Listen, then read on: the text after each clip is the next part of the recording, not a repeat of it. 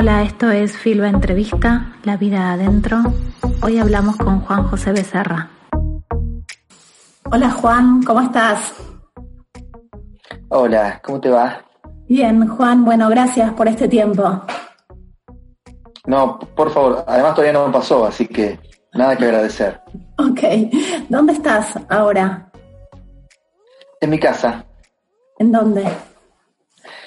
Eh, en Gonet, que es, un, es como un suburbio de La Plata, un suburbio de extramuros, por llamarlo de alguna manera. Es como un, es como un ambiente verde, digamos, eh, donde está, bueno, cerca de Citibel, Villa Elisa, el centro comercial es Citibel, más que, La Plata, te diría. O sea que es y no es La Plata. Ah. ¿Y sentís que estás en Gonet ahora o el encierro te, te saca de, de dónde estás? Em, en realidad yo nunca sentí que estaba acá antes del encierro. O sea que, mi experiencia de estar es como medio... Em, está como alterada, me parece a mí, por, por la manera en que yo percibo los lugares que ocupo. Siempre sentí que no los ocupaba del todo. Y que al mismo tiempo, no sé si en compensación o como agravante, sí ocupaba lugares en los que no estaba. Por ejemplo, me pasa una cosa en estos días que es que, en estos días y los días anteriores también, ¿no? Es que decir, anteriores al encierro, eh, de que leo varios diarios por día y nunca leo el diario de La Plata. O sea, como que no tengo, no tengo, estoy desconectado, digamos. No sé lo que, no sé muy bien lo que pasa en la ciudad. Lo que sé es porque me lo cuenta alguien, pero no tengo como una avidez de, de, de conocer eh, eventos que sucedan acá. Pero me parece que lo mismo me pasaba cuando vivía en Junín, eh, que tampoco leía el, diario La Verdad. Dicho sea de paso, el único diario propiedad de la Iglesia Argentina, que además se llama La Verdad, ¿no? Eh, siempre leía diarios de otros lugares, en ese caso de Buenos Aires.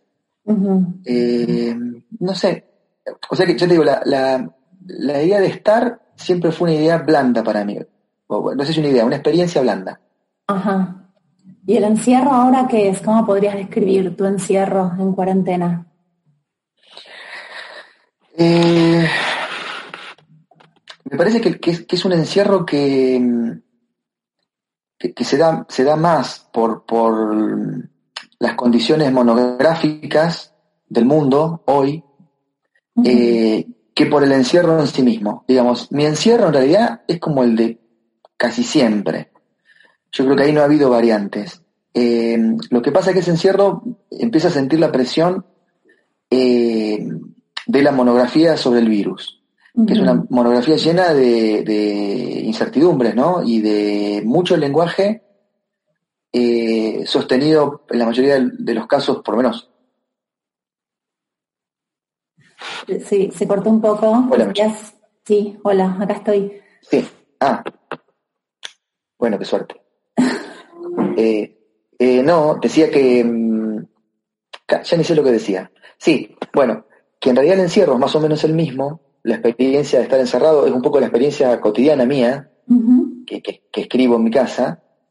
Y lo que veo diferente y lo que veo como una fuerza intrusiva es, eh, digamos, el discurso monográfico que hoy sostiene todo el mundo. Todo el mundo, digo, los estados, este, los medios, las personas, es decir, todo filtra este, la intimidad o el encierro desde esos bloques, digamos, eh, astronómicos de un sentido al que no eh, le encontramos en la vuelta todavía, ¿no? Ajá. Y que es repetido, que es un, relato repetido cotidianamente. Es como que es de lo único que se habla. Eh, y aparte lo, habla cualquiera digamos, por un lado es como la muerte de la especialidad, porque todo el mundo tiene derecho a hablar, sobre todo porque me parece que lo que produce también este, este fenómeno eh, es una especie de desesperación por, llenar el silencio con algo, con, algún lenguaje. Y el lenguaje, es, bueno, se corresponde con un solo nivel, que es, hablemos de lo único que pasa en el mundo. No pasa otra cosa, digamos, no, no, no hay nada, hay solamente esto y sus derivados. Por ejemplo, no sé, la caída del petróleo. Pero nada altera la matriz, que es una, es una matriz que me parece a mí que forma muchísimo el lenguaje y nunca, nunca tan este, distributivo, nunca tan común entre los países y nunca con tan poco sentido. No sabemos nada. Entonces, tu rutina, salvo por esta, este, este monotema cotidiano, tu rutina no cambió tanto. ¿Y tu, y tu relación con el tiempo?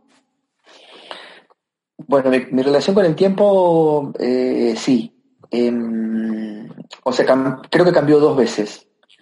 Cambió en un primer momento del encierro, em, donde, digamos, cada mañana se abría como una especie de desierto, em, eh, libre, digamos, de cualquier rutina, es decir, con una fantasía de libertad para ocupar ese desierto, y luego me parece que eso dio su vuelta, y ahora me encuentro en una situación totalmente contraria, que es que te diría que el sentido del día empieza cuando se está terminando, como por ejemplo a esta hora, donde yo digo, bueno, acaba de incendiarse un día más de mi vida sin haber hecho casi nada de lo que hubiese deseado. Entonces, creo que es, un ciclo, digamos, mental, me parece que cada cual tiene el suyo, que empezó con la euforia del tiempo libre, de un porvenir, de tiempo disponible, y empieza, me parece a mí ahora, a invertirse por, un lado un poquito más sombrío, que es, qué manera de consumirse los días en el encierro eh, y consumirse este, en la modalidad de una especie de nada, ¿no? Ahora estoy en esa etapa. ¿Y qué, si tenés que pensar en, en un elemento o algo que extrañes de la vida antes del encierro, ¿qué extrañas? Bueno, ver personas, este, no sé, contactarme con personas, eh, ir a Buenos Aires.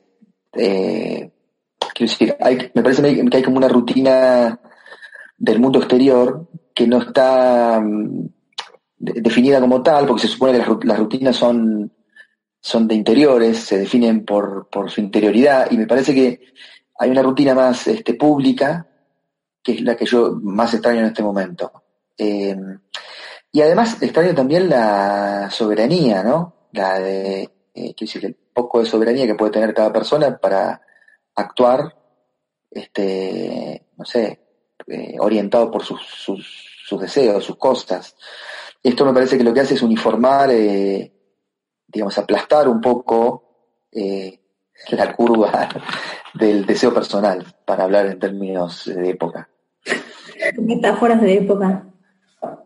Claro, viste que todo el mundo habla de la curva. No hay ninguna recta acá, acá es todo curva.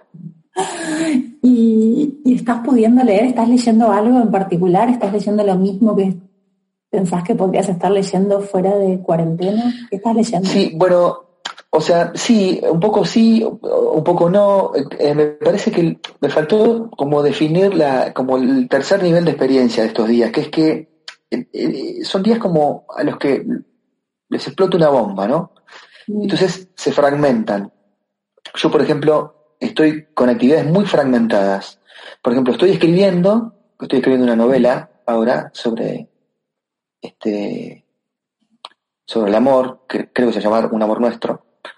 Eh, estoy con eso, entonces me entusiasmo, escribo, ya veo que encontré la senda. La senda quiero decir descendente, me parece que, es un, muy buen momento para que escriba un libro, el momento en el que se deja caer en el libro, entonces el deslizamiento es como, ocurre por su propio peso, entonces estoy en esa etapa, pero al mismo tiempo no soporto mucho varias horas, entonces me levanto y por ejemplo podo, o, pinto, eh, o ejerzo algún tipo de actividad eh, mecánica, física, que yo supongo que tiene que ver con la inquietud, la inquietud corporal de que el cuerpo está hacinado, digamos. Me parece que los presos deben comprender muy bien esto que nos pasa ahora a todo el mundo, ¿no? No sé si a todo el mundo, a cuatro mil, no sé cuántos millones de personas que estamos encerrados. Comprender eh, la necesidad de que el cuerpo está hecho para moverse. Entonces, esa necesidad eh, me parece que choca de frente con no sé si es una necesidad, pero en todo caso la voluntad del escritor de sentarse. y permanecer ahí en un estado de sedentarismo casi fosilizándose, creyendo, creyendo para sí mismo que está haciendo algo por la patria o por el arte. Entonces, es, eso lo que me pasa es que me, levanto como un resorte cuando me encuentro durante mucho tiempo sentado. Entonces, escribo, eh, leo, podo, barro, voy a hacer las compras, por ahí voy a comprar una cosa y, resulta que voluntariamente me olvidé de que me faltaba otra, entonces regreso. Eh, no sé, veo mucha fragmentación. Eh, eh, no sé si, digamos, a cuál le pasa lo que le pasa, pero siento que el día está como muy atomizado, o que lo atomizo yo para sobrellevarlo. La verdad que no sé qué, es lo que está primero. Y podés volver a esa idea, que no sé si es un proceso que se da siempre o te está pasando ahora, que no tiene nada que ver con la pandemia, entiendo, que es ese momento de la escritura que siempre sucede, hay momentos donde se suelta, dijiste, donde, donde está, donde ves algo que ya tenés como más claro lo que quieres escribir, no sé, digo, como un momento casi de iluminación, ¿o qué? ¿Qué te está pasando ahora? Em, en realidad no, no yo, no diría de iluminación, diría que es un momento de... Eh, a ver, no sé cómo llamarlo, como de gravedad, es un momento de gravedad de gravedad en el sentido físico. Algo empieza a caer. Y, cae con el peso que tiene. El peso que tiene, yo creo que hay que adivinarlo, digamos. El que está escribiendo no se da muy, cuenta de cuál es el peso de lo que va a caer. Sí se da cuenta de que es un proceso de caída. Y, digo de caída en, un sentido casi milagroso, digamos, para el acto de escribir, que es, bueno, es el momento en que uno dice, bueno, por fin. Mm por fin caí adentro del libro. Mm. Por fin estoy adentro del libro. Para mí, ese paso hacia el interior del libro que uno está escribiendo, eh, es posible que a veces no se dé. Y, el que escribe se da cuenta, se da cuenta muy bien, no sé si muy pronto, pero muy bien, de que, de la diferencia entre entrar a un libro o no entrar nunca en él. A mí me pasó en mis primeros libros que yo no entraba, no entraba, no entraba, escribía desde afuera, escribía como eh, con distanciamiento social. Me gusta, me gusta no salirnos del tema, que no, nos salgamos del tema. Entonces, era como si escribiera con guantes, con, con, brazos de goma, digamos, sin, sin, tocar demasiado la materia íntima de lo que yo pudiera este, extraer. Ahora me veo como... ¿Cómo? Salía igual, digo, el libro terminaba siendo, terminaba existiendo. Sí, pero terminaba existiendo en un sentido que a mí mucho no me gustaba, que era que se le veía la artificiosidad, o sea, yo veía las manias, veía, veía la, modalidad de hacerme ver, de, quiero decir, había como una especie de, de voluntad de, conquista política, de, no sé, pensaba demasiado en el afuera. Entonces era, era, era como demasiado cuidadoso, demasiado temeroso, más que cuidadoso, temeroso. Mm. Ahora, sinceramente, no me importa nada. Y, en este momento en el, que, en el que me veo caer en el libro en el que estoy escribiendo, que es un libro que ya quiero mucho, eh, me, gusta ese, ese, momento, porque después no importa cómo salís, porque salís embarrado, salís medio ahogado, sucio de ahí adentro cuando salís. Este, mm salís como un minero chileno de ahí adentro. Pero no importa, digamos, quiero decir, a nadie le importa eso. Para mí es un momento de gran felicidad entrar. Después vemos cómo salgo. ¿Y estás escribiendo, estás eh, pudiendo, queriendo escribir algo sobre el monotema, la monografía que vivimos, sobre la pandemia? Ah, mira, em, empecé a escribir, en realidad era una especie de diario colectivo eh, en la agenda lo hice, no sé, creo que una semana lo hicimos. Éramos varios, era, mm, no me acuerdo ahora, pero Tamara Tenemos estaba seguro, eh, Rafael Gumucio que estaba viviendo en Nueva York, bueno, Alan Pauls, eh, no me acuerdo, ah, em, Edgardo Scott, que estaba en Francia, bueno, éramos seis o siete. Y dejé de escribir porque me, me parecía que no tenía mucho más que agregar que lo que había dicho, que, que ya de por sí no sabía si había agregado algo. Eh, me, parece que como los días se repetían, eh, iguales a sí mismos, no sé si podía haber un diario del, encierro que mostrara algún tipo de diferencia sobre lo mismo. Eh, medio que me aburrí un poco. Pero me parece que lo que quedó, no digo la parte que escribí yo, pero sino lo que escribieron los demás, estaba, era interesante mm, ver cómo cada cual apuntaba a lo suyo, ¿no? que, al mismo tiempo de que hay un fenómeno universal que es común, bueno, es universal obviamente, que es común, eh, cada cual lo recibía a su manera. Quiero decir que en el fondo eh, no hay ninguna posibilidad de, no percibir, digamos, las manifestaciones del mundo que no sea un, modo romántico. Entonces eso me, me, gustó, como cada cual, digamos, llevaba el agua para su molino. Ok. Y que todo el mundo se, se pregunta como, como si pudiera leer algo del momento en el, en el, presente, ¿no? Como si fuera, como si no fuera totalmente ininteligible lo que estamos viviendo. Se preguntan mucho sobre el, el después, ¿no? Cómo vamos a modificarnos como humanos, como sociedades o como sea. Digo, no, no me interesa tanto esa pregunta, me parece que nadie puede responder, pero vos pensás que a vos te va a cambiar algo tu modo de, no sé, de escribir o de pensar o de vivir o algo. Eh, eh, para mí va a ser como, yo creo que va a, ser, va a terminar siendo una especie de blackout mundial. Ninguno se va a acordar de esto. Eh, digamos, ojalá sea recordado como un golpe en la cabeza que nos desmayó a todos y bueno, nos despertamos y olvidamos qué fue lo que pasó antes. Eh, de hecho, mira, justo estaba anoche escribiendo eh, esta novela que estoy escribiendo y me pregunté en un momento, bueno, ¿y si, y si meto esto? Y bueno, sí, quizá lo meta, lo meta en media línea, como, como en una línea, como que, bueno, sí, que hubo un acontecimiento de escala mundial, nocivo, este, perjuicioso, eh, pero del que no habría por qué tener una memoria. Salvo, obviamente, para no estornudarle al de al lado y, no dejarse estornudar por el de al lado, pero después enseñanza, porque la experiencia en realidad es bastante mala. no es una experiencia feliz. Entonces, em, no sé, ojalá sea este, recordada como un fundido en negro. Lo, lo, voy a proponer, le voy a proponer a la Organización Mundial de la Salud que lo estudie. Y me da mucha intriga preguntarte por la novela, pero no sé cuánto hablas de lo que escribís en el momento que lo escribís. Eh, en realidad, eh, no, es que no hablo por, eh, por nada en especial, o si hay algo en especial, es porque no sé muy bien qué estoy haciendo mientras escribo sí sé que es, una historia, es una historia de amor, eh, donde los protagonistas eh, renuncian a, a, las formas heredadas. Esto es un cliché, evidentemente, ¿no? Es obvio que es así, porque eh, en cualquier programa amoroso figura, casi te diría como primera bandera, que hay que hacer flamear la de la forma distinta.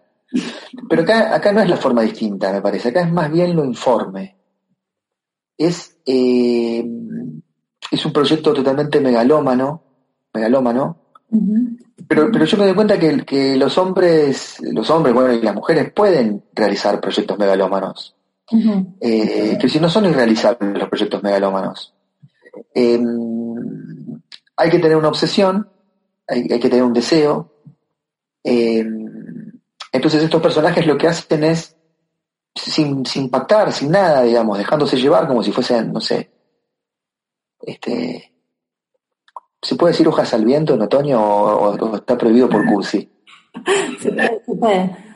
Bueno, entonces, entonces les ocurre una cosa así, eh, que se dejan llevar por una fuerza que es más fuerte que ellos eh, y que terminan encontrando una especie de solución al problema del amor, una solución que es un aporte a la humanidad, ¿no? A mí me gusta mucho eh, la idea, que es una idea pobre yo, ¿no? Muy, muy triste, digamos, que, que, habla de la locura que produce la literatura en las personas. Es una idea muy, vamos con el otro cliché, muy quijotesca. Que, es la, que es la idea de que la literatura tiene mucho, o algo en todo caso, que decir para cambiar el mundo, para cambiar, eh, interrumpir procesos, modificarlos, este, costumbres, eh, formas.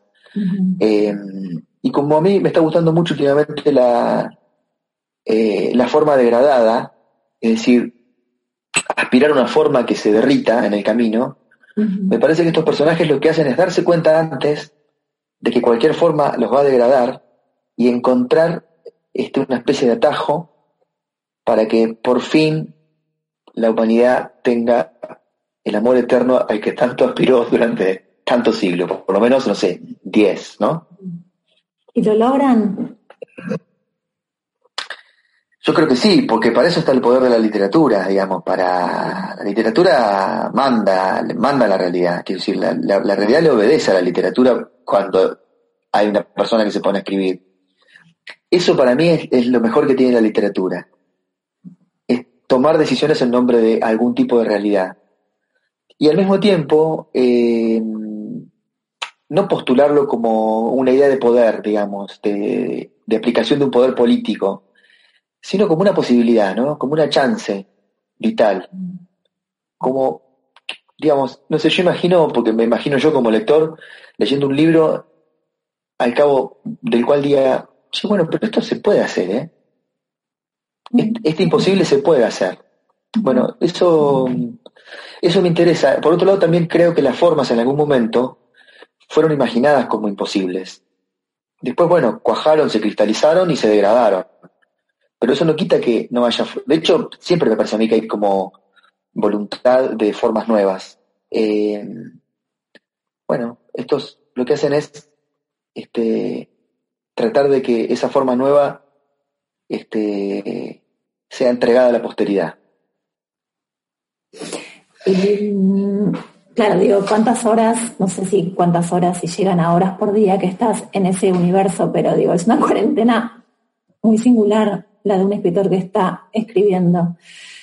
Digo, estás horas por día en, muy encerrado en, otro lugar. Eh, sí, pero yo, creo, yo creo, pero yo creo que ya no es el lugar del escritor, digamos, el encierro del escritor, es otro encierro. Eh, es un encierro de que el escritor incluso quisiera escapar, digamos, porque las, las condiciones no son las mismas. Eh, y, aparte me parece también que, presiona ¿no? la, preocupación.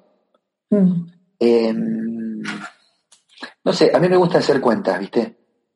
Mm. O, sea, siempre fui malísimo para matemática y, me parece a mí que uno de los grandes misterios de la escuela pública argentina es cómo yo aprobé matemática siempre.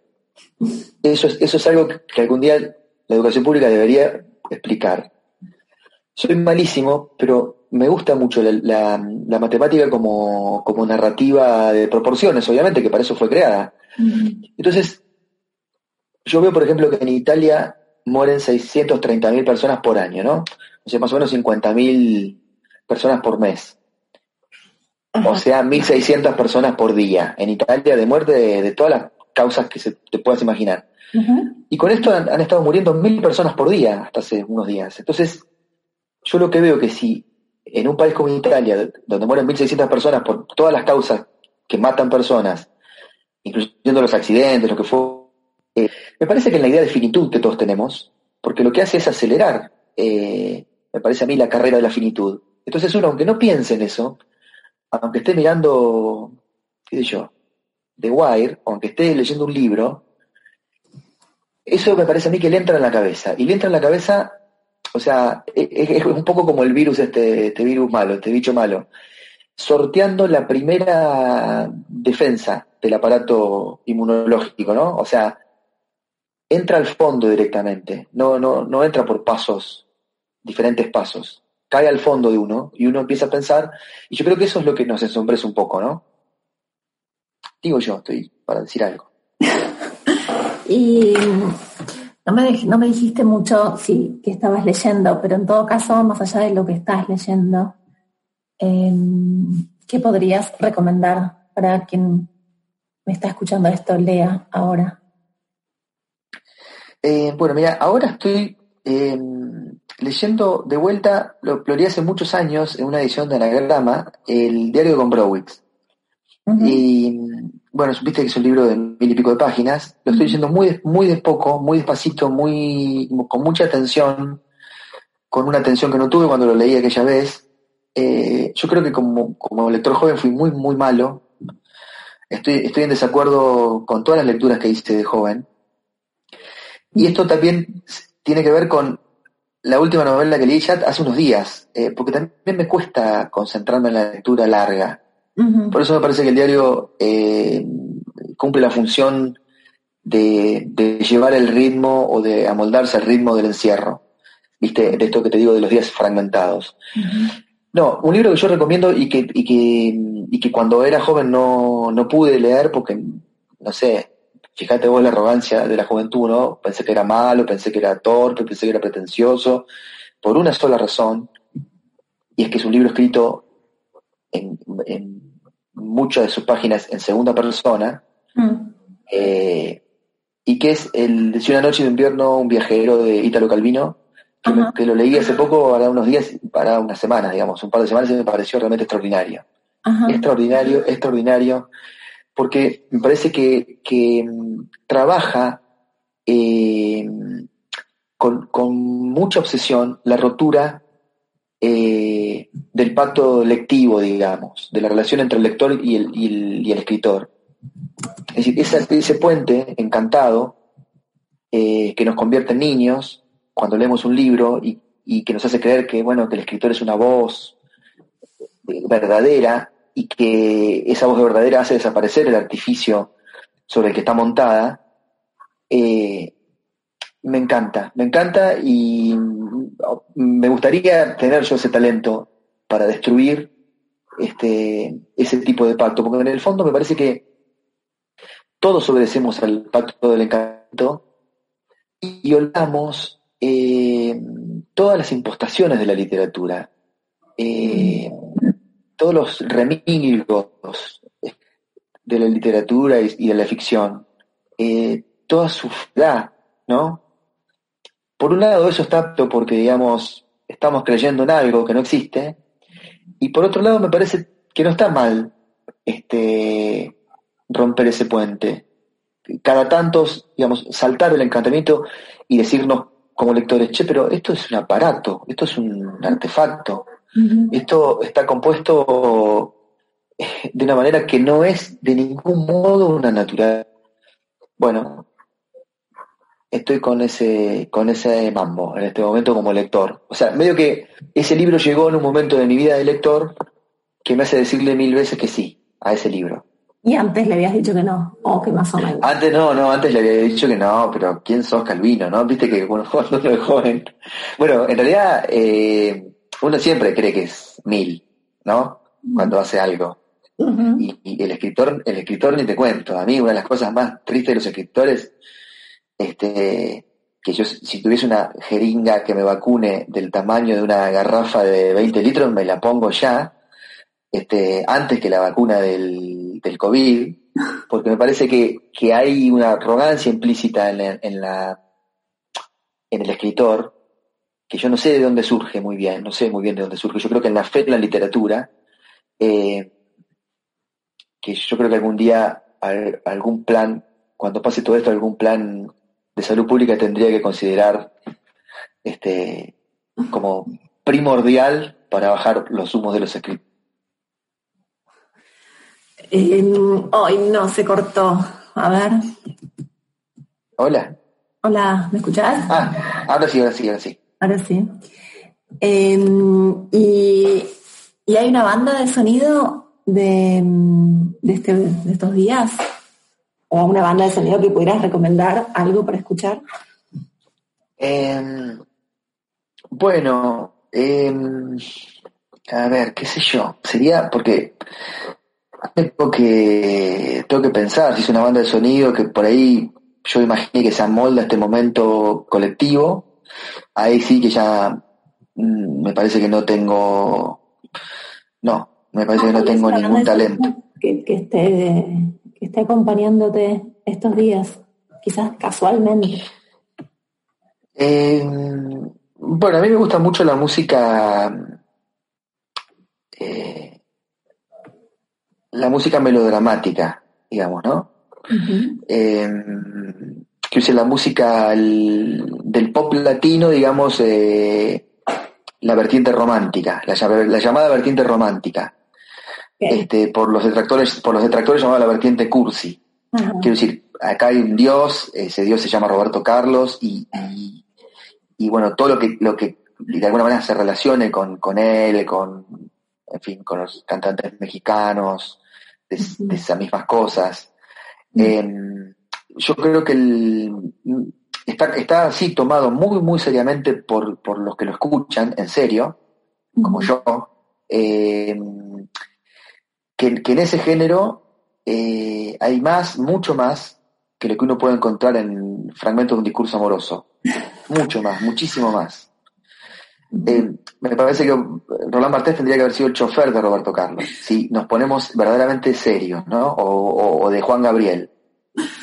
no está mal, ¿eh? Una, una limusina donde vaya Juan Gabriel vestido con, esas, con esos trajes de torero que tenía este, y que maneje ese Bartés.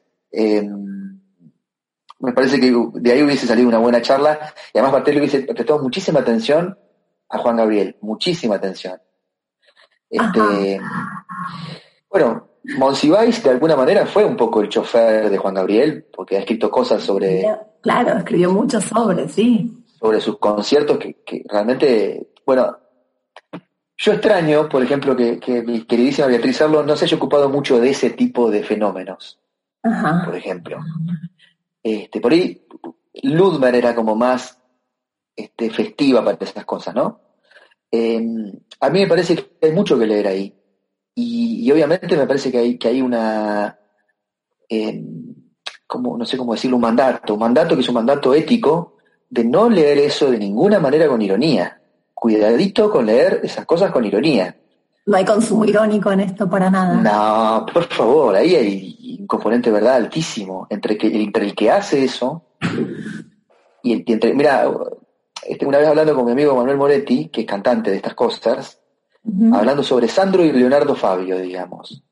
Este, él me hizo ver la diferencia entre Leonardo Fabio y, Sandro, porque Leonardo Fabio es un tipo que cantaba de verdad lo que cantaba, y son esos tipos que tienen las canciones adentro, de hecho, de hecho uno este, escucha Ella ya me olvidó y es una canción que da un poco de miedo, ¿no? Creo que esta, hipótesis de Sergio Pujol no es mía, pero por suerte no me acordé de que era de él.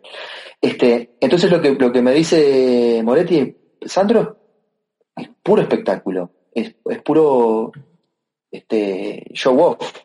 En cambio, Leonardo Fabio es la oscuridad, es es el tipo que la está pasando como el orto mientras está cantando. O sea, a mí me gustan esos tipos. A mí me gustan, eh, por eso digo, digamos, arriba de qué caballo hay que subirse para ironizar sobre Roberto Carlos. Me da risa. El ironista. En ese caso me, empiezo a reír ya, mira, por anticipado. ¿Cómo estará pasando su confinamiento, Roberto Carlos? No sé, no tiene, no tiene redes sociales como para como para ver lo que... Yo creo que mejor, mejor que nadie.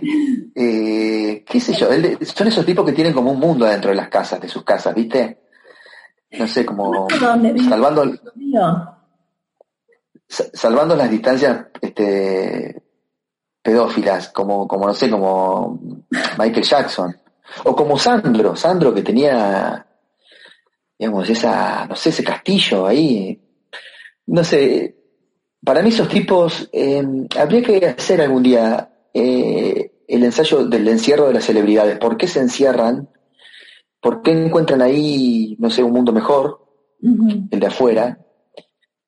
No, pero yo creo que Roberto Carlos, eh, no sé, no, no puede no pasarla bien.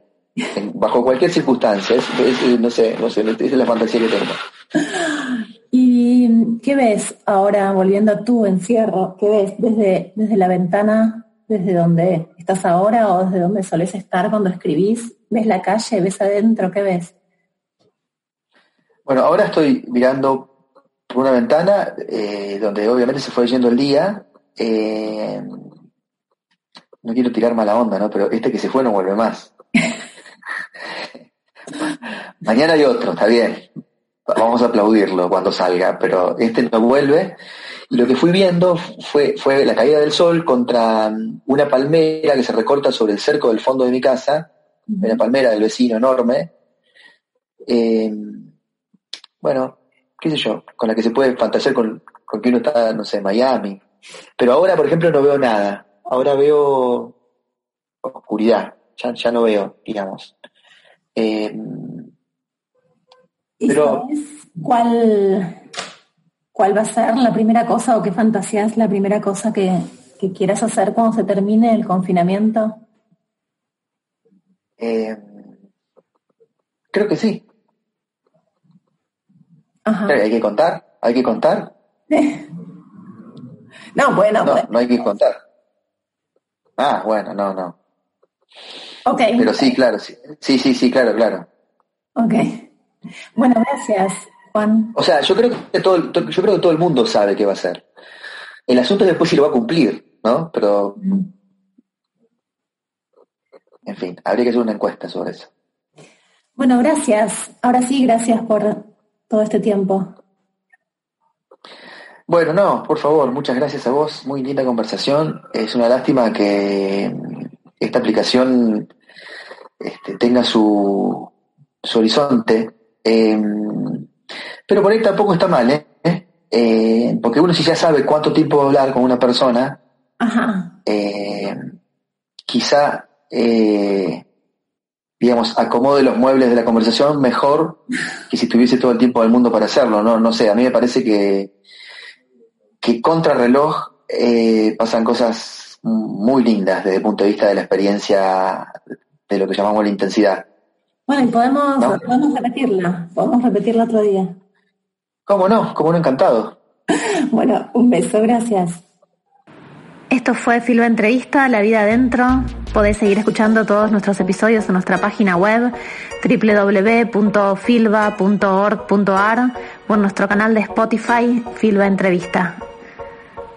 Chao, gracias.